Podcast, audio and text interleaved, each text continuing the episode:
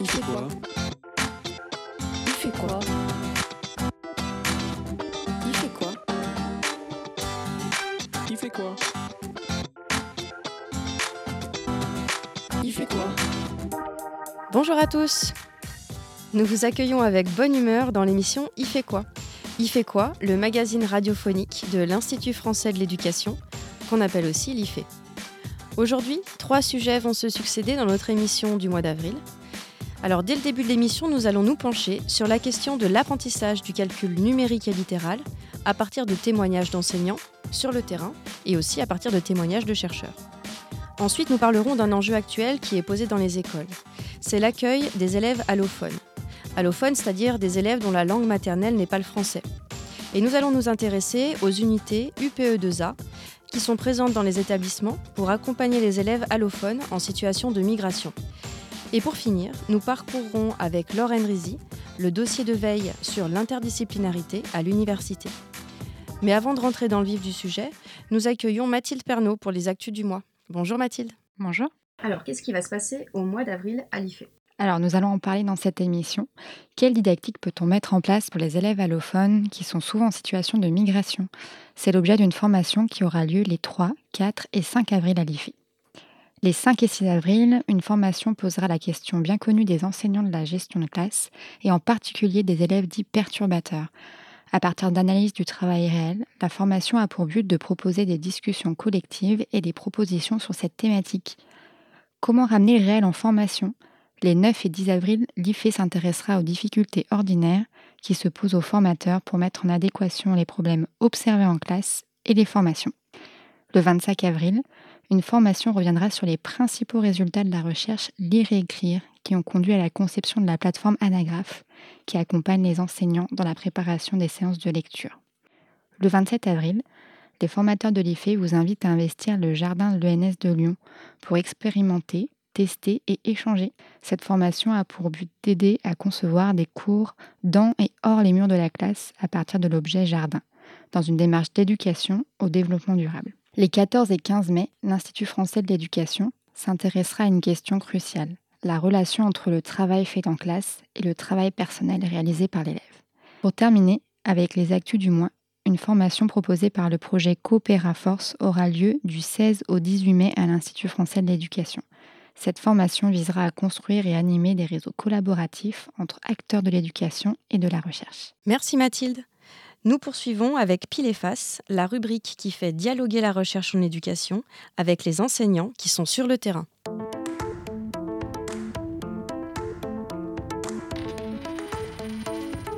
Pile et Face.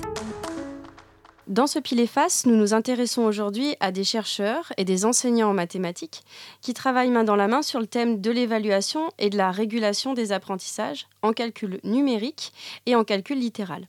Alors, le calcul, c'est un domaine clé pour la réussite en mathématiques au collège et dans les études ultérieures également. Il est donc crucial pour les enseignants de savoir diagnostiquer les connaissances des élèves pour réussir à repérer précisément leurs difficultés, pouvoir apprécier leur évolution et les soutenir de façon appropriée en vue de la réussite du plus grand nombre. Pour échanger sur le sujet de l'apprentissage du calcul numérique et littéral au collège, nous accueillons aujourd'hui, dans ce face, deux membres du Léa Roger Martin du Gard, Léa qui s'appelle Pécanumélie. Alors, un Léa, on le rappelle, c'est un lieu d'éducation associé où des chercheurs et des enseignants de terrain collaborent sur une problématique donnée. Ce nom un peu particulier, Pécanumélie, c'est en fait un acronyme qui signifie pratique d'évaluation en calcul numérique et littéral. Bonjour Florian Paulou, enseignant en mathématiques au Collège Martin du Gard à Épinay-sur-Seine. Bonjour Julia Pilet. Oui, bonjour. Alors vous êtes maître de conférence au laboratoire de didactique André Revuse à l'université Paris-Est Créteil. Alors Julia Pilet, est-ce que vous pouvez nous expliquer la différence entre le calcul numérique et le calcul littéral?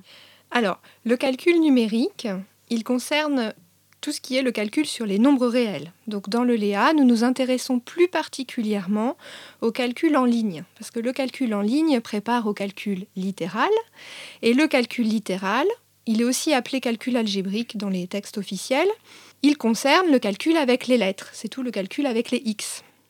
Il porte sur les expressions algébriques, sur les formules, sur les équations, en tout cas en ce qui concerne le collège. Les deux calculs numériques et littéral, ils reposent sur les mêmes propriétés des opérations, notamment la distributivité de la multiplication sur l'addition. Et c'est ce qui va nous intéresser beaucoup dans notre, dans notre Léa.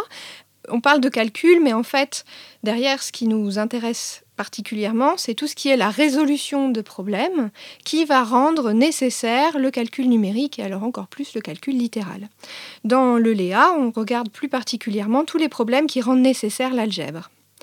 Voilà, donc on regarde les conditions d'enseignement du calcul numérique et littéral, notamment toutes les conditions qui vont permettre aux enseignants de développer des démarches d'évaluation favorisant les apprentissages des élèves. Alors, au sein du Léa, comment est-ce que vous travaillez tous les deux, Florian Paulou et Julia Pilet? Alors d'abord, on n'est pas que deux, il y a toute une équipe euh, derrière.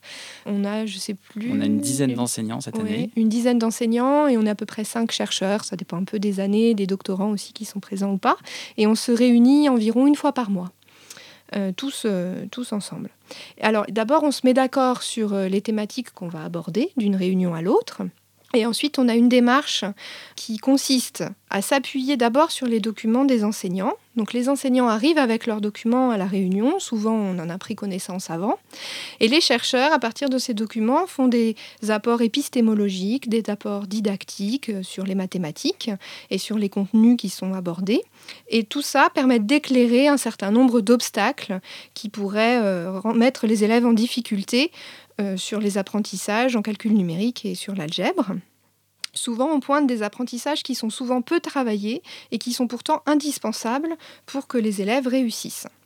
On réfléchit aussi aux différentes fonctions de l'évaluation. Alors tous ces apports didactiques nous ont permis de produire de nouvelles ressources et d'expliciter collectivement les choix réalisés par l'équipe du Léa.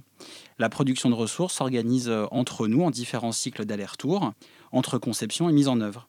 Une fois la séance définie, elle est testée en classe par les enseignants et la mise en œuvre est ensuite discutée en réunion avec les enseignants-chercheurs et avec euh, les enseignants de terrain pour étudier l'écart entre le déroulé que nous avions prévu a priori et le déroulement effectif à partir d'analyses vidéo, vidéo réalisée en classe par les enseignants. Mais alors, euh, Florian Paulou, est-ce que euh, votre fonctionnement entre chercheurs, euh, enseignants-chercheurs et enseignants de terrain, est-ce qu'il est essentiellement axé sur ces réunions de travail ou est-ce que les enseignants-chercheurs ont des temps d'observation dans les classes? Comment ça se passe? Les enseignants prennent en charge le recueil de données, si bien que les chercheurs se déplacent peu dans nos classes sauf à l'initiation du projet où mhm. il y a eu des rencontres élèves enseignants-chercheurs. Et de ce fait, les enseignants de terrain se filment, scannent les productions d'élèves et organisent toute la collecte. Les fichiers sont mutualisés sur des espaces de stockage en ligne pour tous les membres du Léa. Donc il y a un partage collaboratif. Les documents sont ensuite en partie analysés pendant les réunions de travail. Alors, Julia Pilet, par rapport à l'évaluation, à la fois diagnostique, formative et sommative, quels moyens sont utilisés? Alors, les catégories euh, d'évaluation diagnostique, formative, sommative, en fait, on se rend compte qu'elles ne sont pas forcément les plus pertinentes parce que quand on y réfléchit, une évaluation sommative, donc en fin de chapitre, peut tout à fait être une évaluation diagnostique pour la suite des apprentissages. Mhm. Alors, toutefois, on a quand même proposé aux enseignants des évaluations diagnostiques mhm. des compétences des élèves en algèbre. C'est des évaluations qui euh, ont été conçues depuis longue date dans le cadre de différentes recherches. Euh, et ces évaluations, elles permettent de faire le point en début d'année sur les besoins d'apprentissage des élèves et du coup d'adapter l'enseignement. On a aussi euh, mis en place des conditions pour que l'évaluation formative puisse exister pendant l'enseignement. Ça, Florian mmh. va en parler mmh. euh, probablement euh, tout à l'heure. Et puis après, les enseignants ont aussi conçu et exploité un outil d'évaluation leur permettant de suivre les acquis des élèves et les progrès des élèves tout au long de l'année. Alors, quand vous avez fait votre évaluation diagnostique, vous avez repéré les besoins d'apprentissage euh, de chacun des élèves. Et alors, Florian Paulou, comment est-ce que vous adaptez, suite à ces, ces évaluations diagnostiques, comment vous adaptez votre enseignement?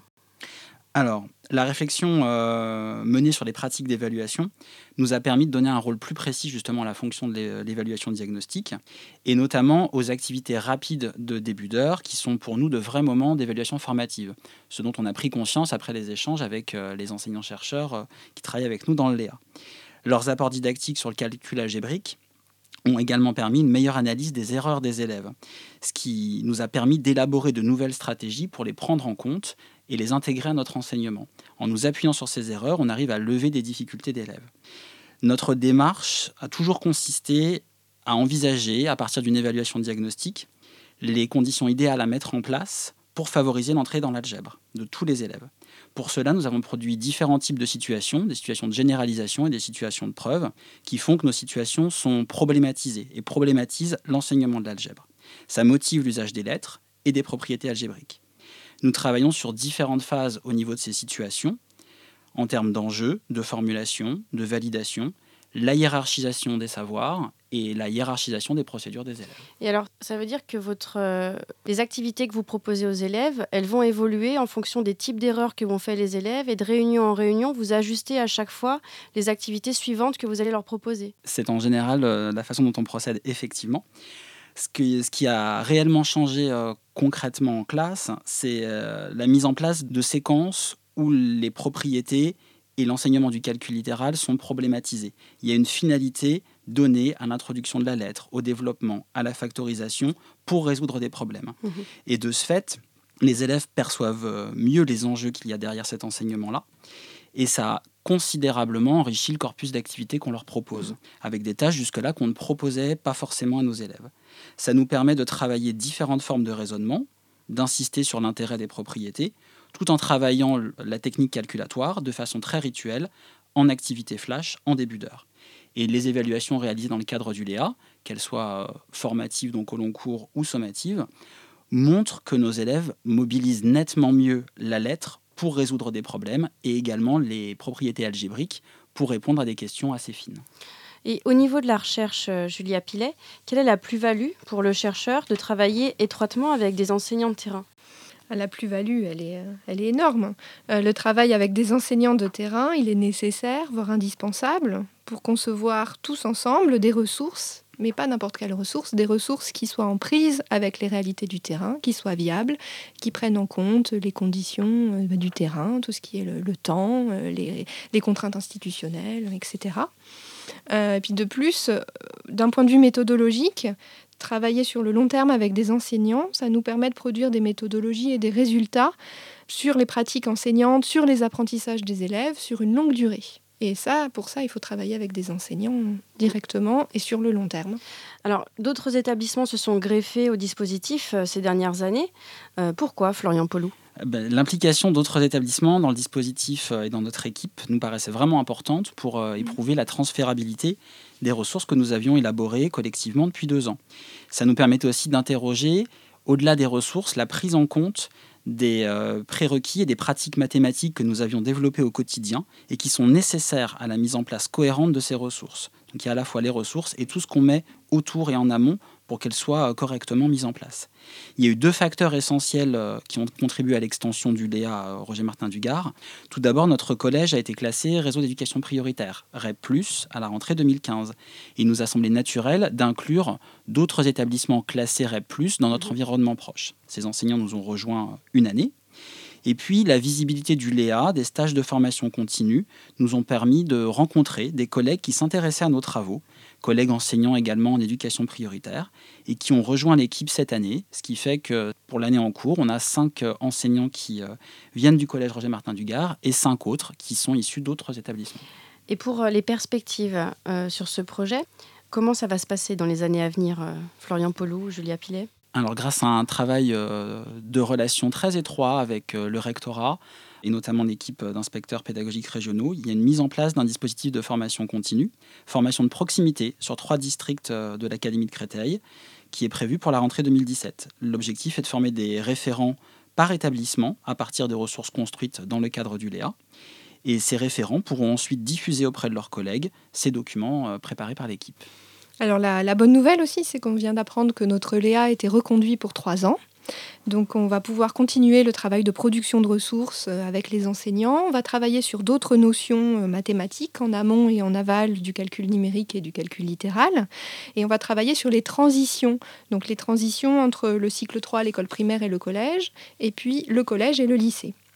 Donc on va, on va travailler euh, sur les conditions didactiques qui pourraient favoriser la continuité des apprentissages dans les transitions, notamment tout ce qui concerne le discours mathématique, tout ce qui concerne les interactions langagières, et puis euh, toujours euh, l'évaluation et la, régulation de l'enseignement pour être au plus près des besoins des apprentissages des élèves. On arrive à la fin de ce pile et face. Merci à tous les deux. Merci. Merci. Nous passons maintenant à la chronique Biblio. Bonjour Claire Jordanengo. Bonjour Florence. Nous allons parler dans la rubrique C'est quoi le problème de la question des élèves allophones dans les établissements français. Vous, Claire Jordanenko, vous allez nous parler d'un ouvrage, Au temps des colonies, où la problématique de l'apprentissage de la langue française s'est déjà posée. En effet, j'ai choisi un manuel de lecture pour les écoles d'Afrique pour perfectionner le français. Donc, il s'agit de Moussa et Gigla, l'histoire de deux petits noirs, qui est paru en 1916 chez Armand Collin. Et c'est un livre qui a eu un immense succès, qui a été réédité jusqu'au début des années 50. Alors, qui sont Moussa et Gigla Moussa et Gigla, c'est deux petits garçons noirs de 13 ans et 12 ans et demi.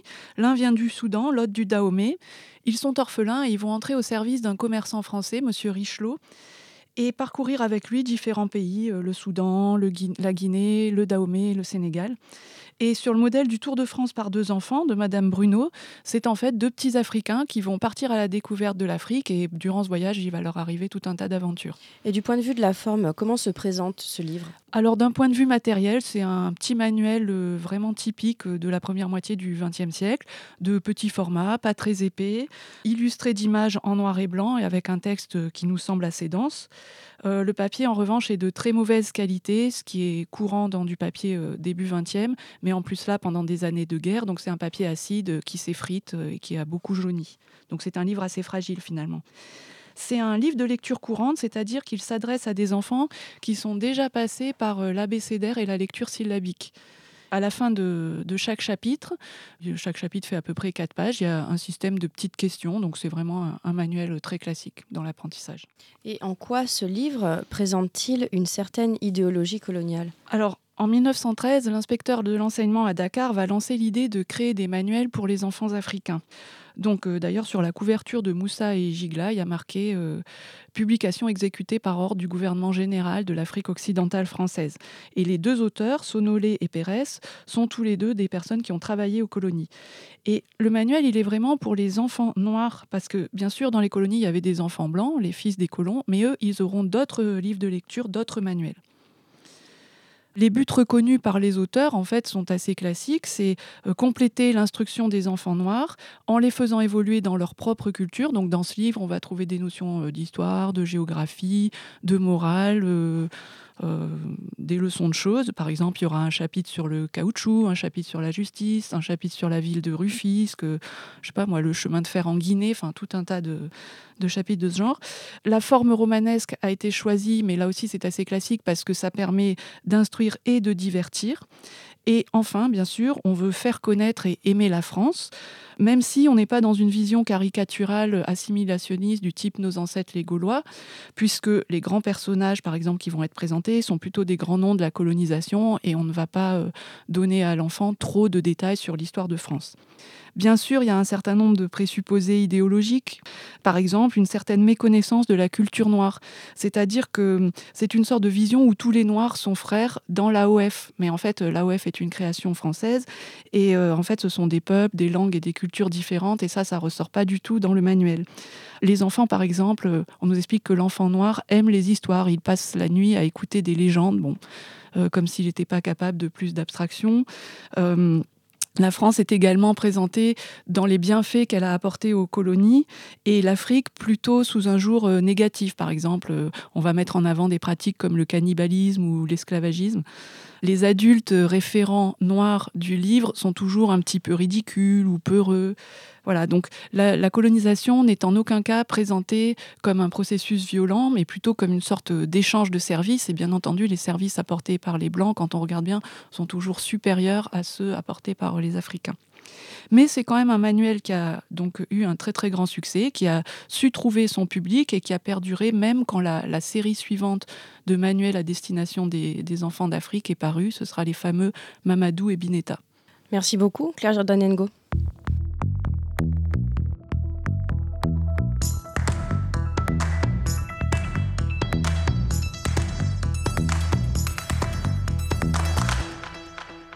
Pour le problème du jour, qui porte sur la scolarisation des élèves allophones, j'ai le plaisir de passer la main à Diane Béduchot. Bonjour Diane. Bonjour Florence. Dans un contexte actuel marqué par l'accueil d'enfants de réfugiés et de mineurs isolés, se pose la question de la scolarisation des élèves allophones, c'est-à-dire des élèves qui parlent d'autres langues que le français et sont scolarisés dans le système scolaire en France. Pour traiter de ce sujet, nous allons recevoir aujourd'hui Marie-Odile Mère-Sandoz, chargée d'études à l'Institut français de l'éducation. Bonjour Marie-Odile. Bonjour Diane. Alors pour commencer, qui sont les élèves allophones? Alors, les élèves allophones ne présentent pas une entité en, elle-même. Il y a une diversité de publics de par leurs origines sociales, scolaires, culturelles, et c'est sciemment que je mets euh, dans l'ordre euh, ces éléments puisque la différence sociale entre un élève d'un médecin dans quelconque pays étranger est plus importante avec un élève dans ce même pays d'enfants de paysans, par exemple, que entre deux enfants de médecins à Paris ou à Istanbul. D'accord, donc il y a des situations différentes, mais est-ce qu'il existe un défi commun pour scolariser ces élèves? Oui, le défi commun est lié au fait qu'il est nécessaire qu'ils apprennent euh, la langue française et ce qu'on appelle dans nos termes le français de scolarisation pour continuer leurs apprentissages. Et est-ce qu'il existe euh, des dispositifs spécifiques pour accueillir ces élèves?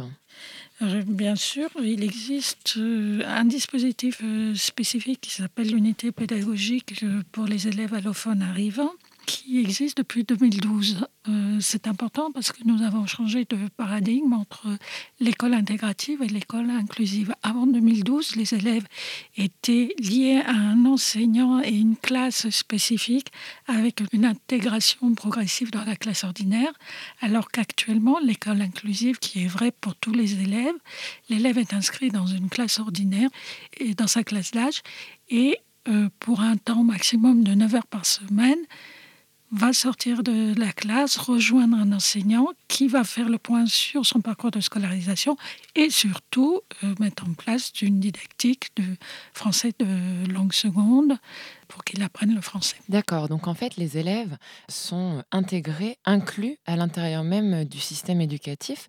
Et est-ce qu'il existe des tests de positionnement, des moyens pour les faire euh, entrer dans le système? Oui, euh, avant, donc les élèves sont accueillis. Et il y a un moment, et les élèves et leurs familles, ça c'est un temps d'accueil qui est très très important.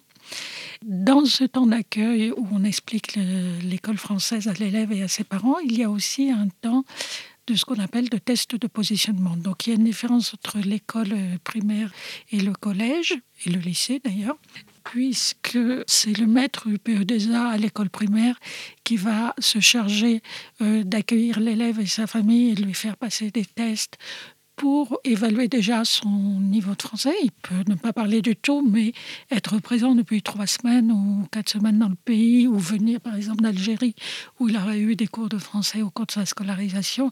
Et donc, de déjà avoir une émergence euh, de structuration de la langue française. Il va avoir des tests en lecture, hein, en langue, euh, dans la langue de sa scolarisation antérieure. D'ailleurs, le site du ministère et du SCOL propose un certain nombre de documents que tout enseignant peut utiliser, et puis en mathématiques. Au second degré, il y a ce qu'on appelle un, un IEN, un inspecteur qui est chargé de l'orientation en général. Et pour les élèves allophones, c'est lui qui organise la passation des tests de, positionnement et puis après qui attribue, euh, quoi qu'il se propose à l'académie, euh, un établissement euh, pour cet élève-là et un niveau de classe. Et combien de temps ces élèves vont-ils rester dans le dispositif spécifique? Alors, on a fait beaucoup de progrès à ce niveau-là. Avant, c'était un an et pas plus. Euh, maintenant, il y a plus de souplesse. Cependant, il y a toujours l'idée de un an, mais on sait que les élèves, en fonction euh, de leur histoire personnelle et de leur parcours migratoire, qu'ils vont avoir, et de leur, âge surtout, hein, il est bien évident que quand on arrive au CP au CE1, le chemin à parcourir est, moins important que quand on arrive euh, au collège en quatrième ou en troisième. Donc nous savons à l'heure actuelle qu'un élève, il lui faut entre un an et cinq ans pour euh, maîtriser euh, la langue, pour poursuivre ses apprentissages euh, au lycée et dans le supérieur après. Et dans le cadre de cet accueil, est-ce que les langues parlées par l'élève sont prises en compte à l'école? Alors oui, récemment, il y a eu euh, en 2015 hein, euh, certaines circulaires de rentrée qui ont euh, présenté des choses, surtout au niveau de, de, la maternelle. Maintenant, il revient à chaque école, établissement, chaque enseignant, chaque équipe de reconnaître et légitimer ces langues. C'est très important. Alors, il existe ce qu'on appelle la didactique du plurilinguisme mais euh, il y a des, des tabous de possibilités. Il n'est pas question d'apprendre les langues des élèves, il est question d'en faire un objet scolaire et un objet de savoir. Ça peut être en géographie, ça peut être en histoire, ça peut être euh, dans beaucoup de, disciplines. Et ça, c'est important parce que euh, beaucoup d'enseignants ou de chefs d'établissement directeurs n'en ont pas conscience.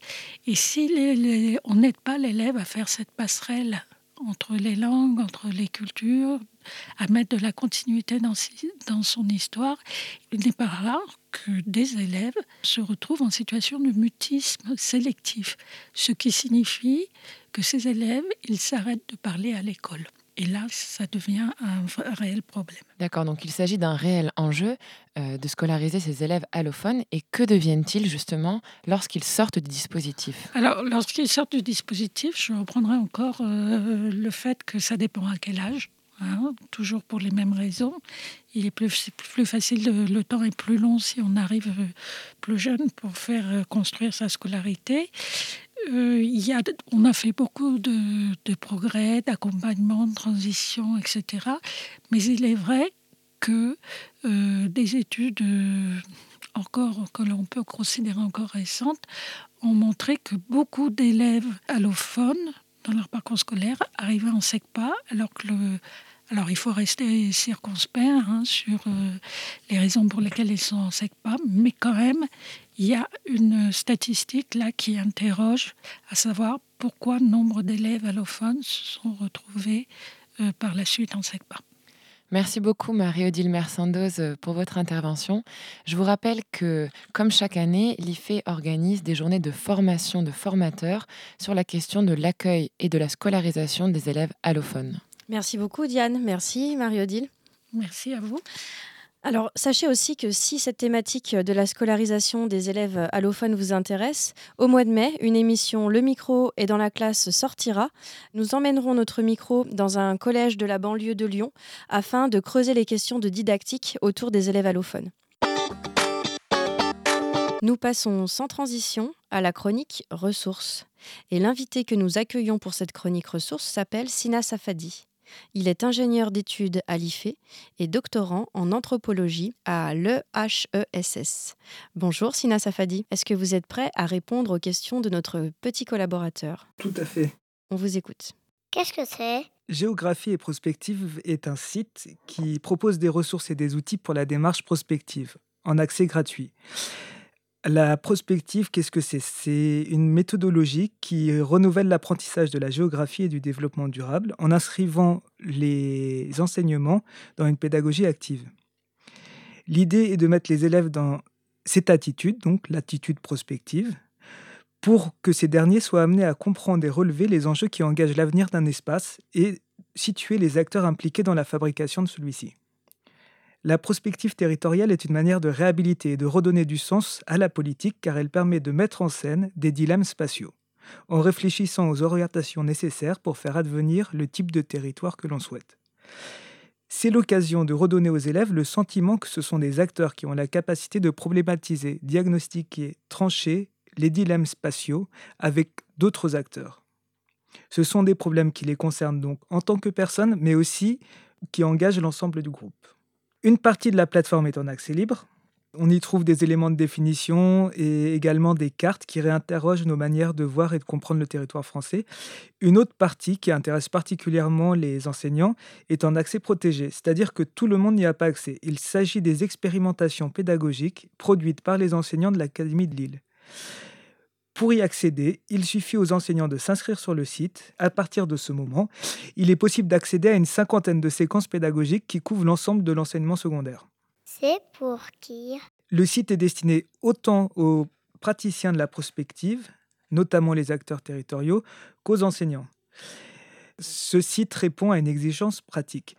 Il souhaite éclairer les praticiens dans le cadre de la réalisation d'exercices de prospective. Comment ça marche? Alors, Ce site a été élaboré dans le cadre d'un projet qui a donné lieu à la conception de scénarios pédagogiques originaux dédiés à l'enseignement de la prospective par des collègues de l'Académie de Lille. Ces expérimentations ont donné lieu à des séquences pédagogiques accessibles à partir de fiches.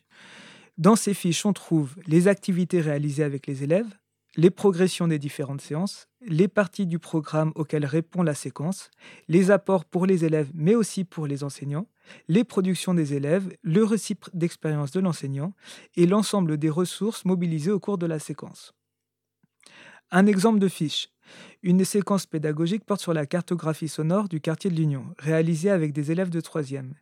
Il s'agit d'un projet conduit par un collègue d'histoire géo, Rachid Sadawi, la séquence porte sur l'exploration d'un écoquartier en cours d'aménagement partagé entre Roubaix, Tourcoing et Waterloo. Les élèves vont à la rencontre de différents acteurs qui habitent et fabriquent ce territoire. Il s'agit donc pour les élèves de recueillir des témoignages très différents.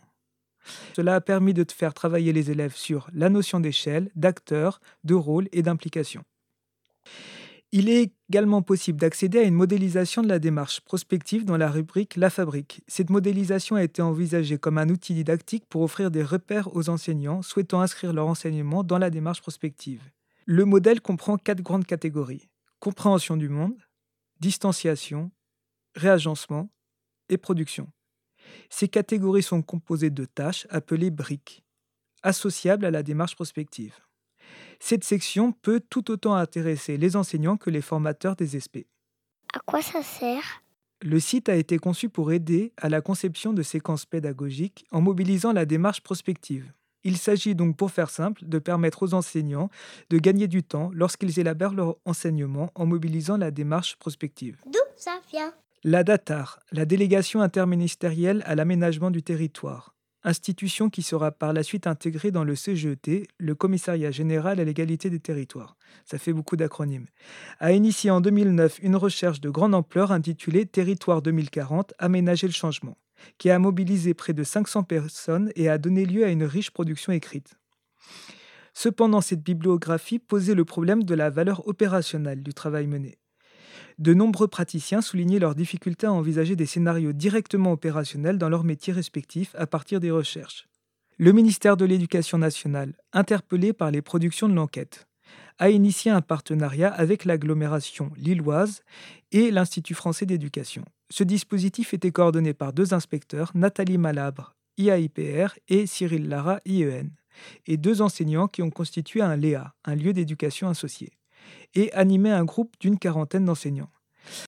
Il s'agissait alors de s'interroger sur la façon dont la prospective pouvait questionner l'enseignement de la géographie. Merci Sina Safadi pour cette présentation. Sans transition, nous passons à la découverte d'un dossier de veille scientifique de l'IFE. De jour comme de nuit, l'IFE veille.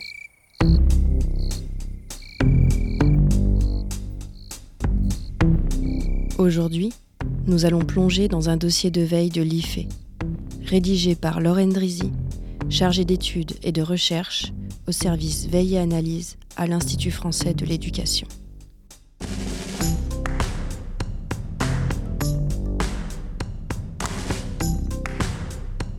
Nous allons nous promener entre les lignes, picorer les mots, caresser les idées, sauter de page en page pour découvrir ce dossier.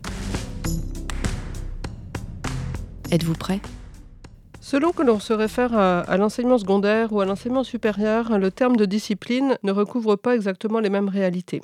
Dans le secondaire, la discipline n'est pas juste une matière ou un ensemble de contenus d'enseignement, elle touche aussi euh, à l'identité professionnelle. Les enseignants se définissent en priorité par rapport à cette appartenance euh, disciplinaire.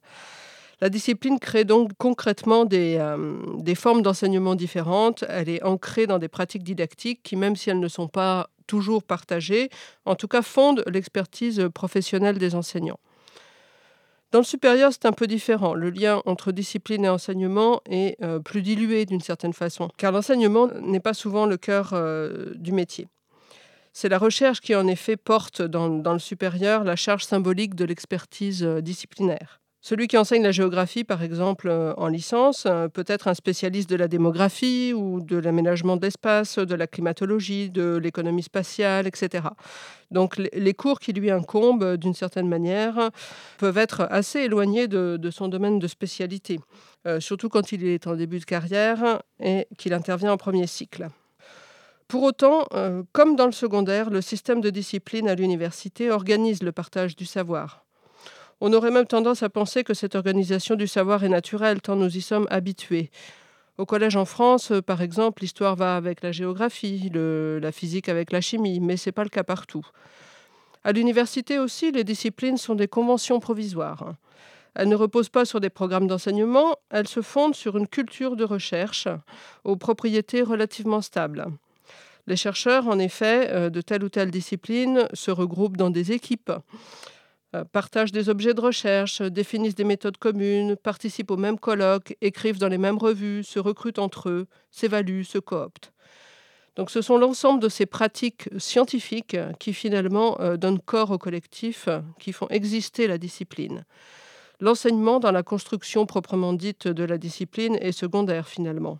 Si les disciplines reposent sur des conventions provisoires, ça veut dire que certaines peuvent disparaître et d'autres apparaître. Oui, effectivement, le système de discipline n'est pas indépendant des évolutions de la société. L'unité scientifique que j'évoquais euh, tout à l'heure, hein, qui est à la fois épistémologique, cognitive, sociologique, n'est pas intrinsèque à la discipline, c'est-à-dire qu'elle n'est pas propre à l'essence de la discipline. Euh, cette unité, elle résulte d'un processus qui permet aux disciplines de se construire leur légitimité en se différenciant les unes des autres, c'est-à-dire en relation euh, les unes avec les autres. Les disciplines doivent s'institutionnaliser pour exister, c'est-à-dire trouver leur place finalement euh, dans l'espace universitaire, en fonction de l'espace qui est déjà occupé par les autres disciplines. Donc, euh, ainsi, oui, effectivement, des disciplines nouvelles peuvent apparaître, les nanosciences par exemple. D'autres sont déclassées parce qu'elles sont moins en phase avec les évolutions sociétales. C'est par exemple le cas des humanités qui euh, sont restées longtemps dominantes depuis l'université médiévale et qui euh, aujourd'hui, enfin depuis un siècle environ, euh, connaissent maintenant un, certain déclin du fait d'une vision du monde de plus en plus techniciste. Parfois, cette institutionnalisation est rapide. C'est le cas de l'informatique, par exemple, qui n'existait pas à l'université il y a encore 40 ans, et dans une moindre mesure des sciences de l'information et de la communication. D'autres thèmes émergent dans la société, sont pertinents d'un point de vue social, mais ne se construisent pas facilement comme discipline à l'université. C'est le cas typiquement des sciences de l'éducation qui se sont développées depuis 50 ans euh, au rythme de la massification scolaire, mais dont l'institutionnalisation comme science sociale euh, reste finalement contrastée. L'unité épistémologique, euh, cognitive et sociologique qu'on évoquait tout à l'heure ne semble pas réalisée dans le cas des sciences de l'éducation. Beaucoup de recherches en éducation sont en effet opérées en dehors du champ des sciences de l'éducation par des disciplines telles que la psychologie, la sociologie, la philosophie, l'histoire. Plus récemment par les sciences politiques aussi, les sciences du langage, etc. D'autres disciplines entrent à l'université par la petite porte euh, d'une certaine façon. Je veux dire par là, par la porte de la formation, par exemple, euh, avant de conquérir leur légitimité dans l'espace scientifique universitaire. Je pense ici par exemple aux études de genre, euh, qu'on appelait encore il n'y a pas si longtemps les gender studies parce qu'on ne savait pas tellement comment les traduire. Euh, donc tous ces travaux qui euh, s'intéressent au rapport homme-femme dans toutes les sphères de la vie sociale, dans le travail, la famille, la culture, etc. Donc, dans le cas de ces gender studies, on, a d'abord lancé des revues pour permettre aux chercheurs de, de se reconnaître, de s'identifier au niveau international. Et puis après, on a ouvert des formations dans les universités. Mais là aussi, l'unité euh, scientifique en termes de méthodologie de recherche n'existe pas vraiment. Euh, peut-être existera-t-elle euh, dans le futur. Regarde à la page 15. Mais est-ce qu'aujourd'hui, la finalité de l'université n'est pas de former des étudiants moins spécialisés, plus polyvalents pour le marché de l'emploi? Oui, tout à fait. Nous sommes dans l'infection de la flexi-sécurité en Europe depuis le début des années 2000 en France depuis 2007 euh, avec l'inscription dans la loi de la mission d'insertion professionnelle des universités. Euh, donc la formation désormais doit être utile, la pédagogie doit être efficace, les individus compétents et employables à leur sortie. Les maquettes disciplinaires ont donc évolué euh, sous l'effet de, ces injonctions. La normalisation de la structure euh, licence-master-doctorat euh, via le processus de Bologne s'est d'abord traduite dans les années 2000 par une multiplication de diplômes en France. Concrètement, les universitaires se sont fait plaisir en quelque sorte en ouvrant des formations en lien avec leur propre spécialité de recherche. Ils ont aussi lifté les intitulés, les descriptifs de diplômes. On a adopté un vocabulaire plus conforme aux besoins supposés du marché, par exemple gestion de projet. On a mis en avant euh, les compétences attendues, ce qu'on appelle les learning outcomes, euh, tout en minorant finalement les contenus proprement disciplinaires. C'est particulièrement vrai pour les disciplines ni scientifiques ni techniques qui doivent d'autant plus faire la preuve finalement de leur euh, utilité. Regarde pages 4 et 5. Parallèlement, les premiers cycles ont été reconfigurés. Depuis le plan réussite en licence en 2007, la spécialisation disciplinaire est retardée. Les enseignants-chercheurs euh, disciplinaires se sont donc accordés pour offrir des premiers semestres pluridisciplinaires. Un étudiant de L1 en sciences euh, aujourd'hui composera son programme en choisissant ses cours euh, au sein d'un portail, donc par exemple un portail sciences de la nature ou un portail mathématiques et informatique ou encore un portail physique-chimie.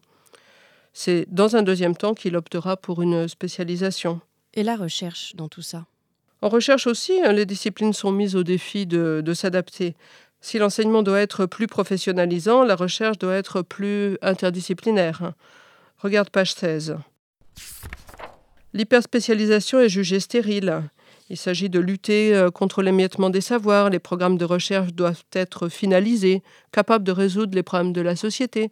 Euh, les problèmes d'environnement par exemple. Donc la science doit être performative pour que la société soit innovante. Là aussi, la rhétorique est, bien huilée. Les financements par projet depuis 20 ans euh, privilégient nettement les, recherches euh, interdisciplinaires, même s'il s'agit le plus souvent finalement de juxtaposer les apports de différentes disciplines plutôt que de les articuler.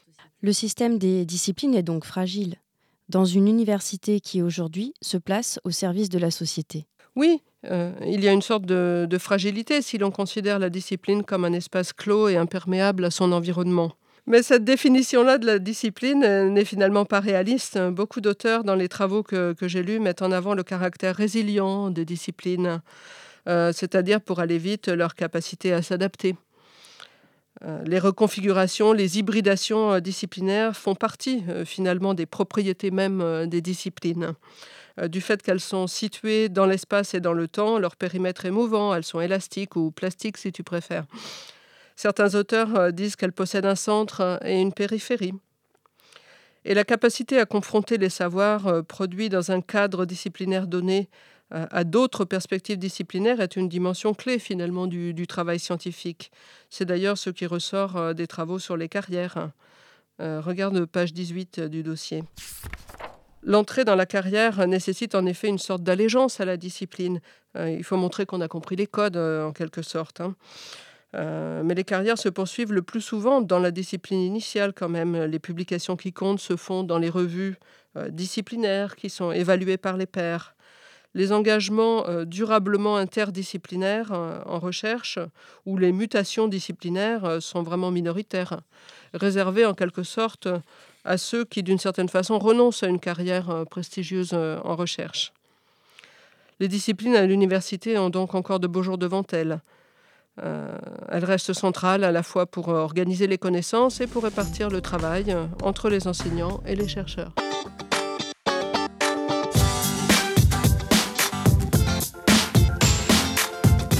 C'est la fin de cette émission. Merci à tout le monde. Merci à Diane Béduchot qui m'a aidé à préparer cette émission. À la technique, aujourd'hui, Sébastien Boudin de NS Media. Et vous pouvez retrouver toutes les informations sur les différents sujets que nous avons abordés dans cette émission sur le site de notre web radio Cadécole à l'adresse suivante ife.ens-lyon.fr slash Et puis, on se retrouve au mois de mai pour la prochaine émission Il fait quoi? À bientôt